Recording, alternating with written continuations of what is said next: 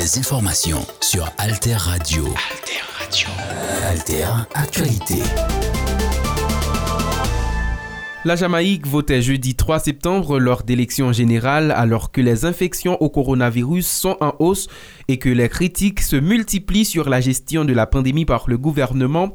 Le Parti travailliste au pouvoir devrait, selon les sondages, arriver en tête du scrutin qui s'est ouvert à 7 heures heure locale, mais le Premier ministre Andrew Holness a été accusé d'avoir mis la politique avant la santé publique en décidant de convoquer des élections plus de six mois avant la date prévue par la Constitution, malgré un pic de la pandémie de coronavirus sur l'île. Autre nouvelle, les États-Unis ont prévenu jeudi 3 septembre qu'ils refuseraient de contribuer à légitimer une autre fraude électorale au Venezuela, où le gouvernement de Nicolas Maduro a invité des institutions internationales à envoyer des observateurs pour les législatives du 6 décembre. Washington avait fait de la présence d'observateurs internationaux une des nombreuses conditions pour considérer que le scrutin serait juste et libre. Or, Caracas a annoncé mercredi avoir invité l'ONU et l'Union européenne à observer le processus électoral.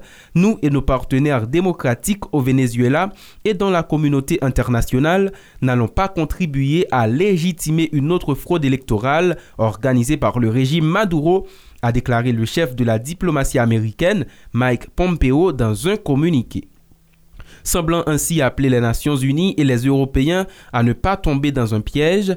Nous appelons euh, tous les acteurs démocratiques, à l'intérieur comme à l'extérieur du Venezuela, à contribuer d'insister sur les conditions nécessaires validées par la communauté internationale pour la tenue d'élections libres et justes, a-t-il ajouté.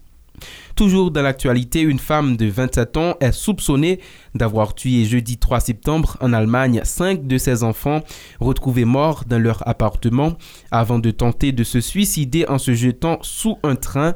Les corps sans vie des cinq petites victimes, trois fillettes de 1, 2 et 3 ans et deux garçons de 6 et 8 ans, ont été retrouvés dans le logement situé au troisième étage d'un immeuble de Solingen en Rhénanie du Nord-Westphalie, ouest, a indiqué la police locale.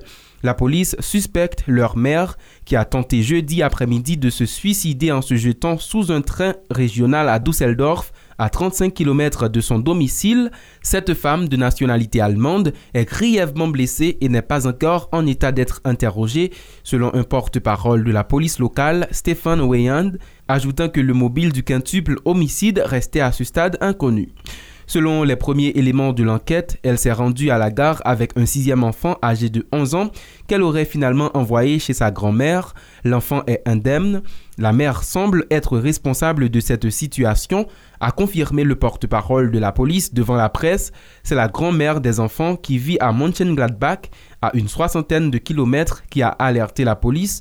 Les agents sur place ont découvert les corps sans vie dans l'appartement. Autre nouvelle, le chef de la junte au pouvoir au Mali s'est rendu jeudi 3 septembre auprès d'Ibrahim Boubacar Keïta de la clinique où l'ex-président renversé a été hospitalisé après avoir subi, selon les médecins, un cours AVC, a-t-on appris de sources familiales et médicales.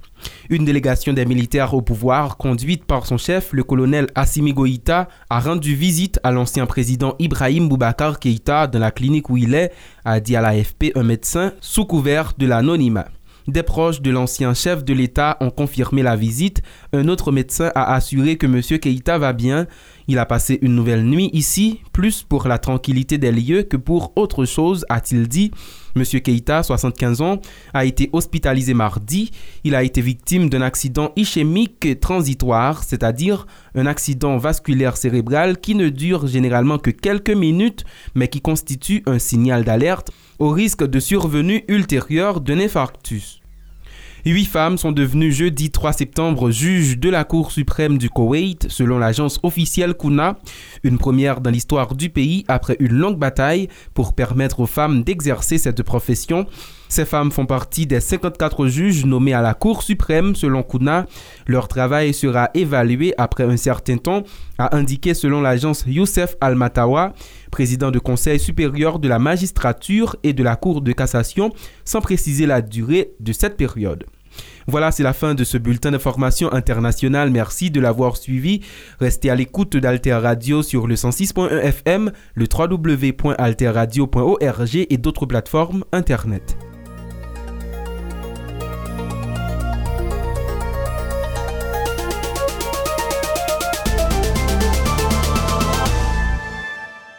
Alter Radio, Alter Radio, une autre idée de la radio.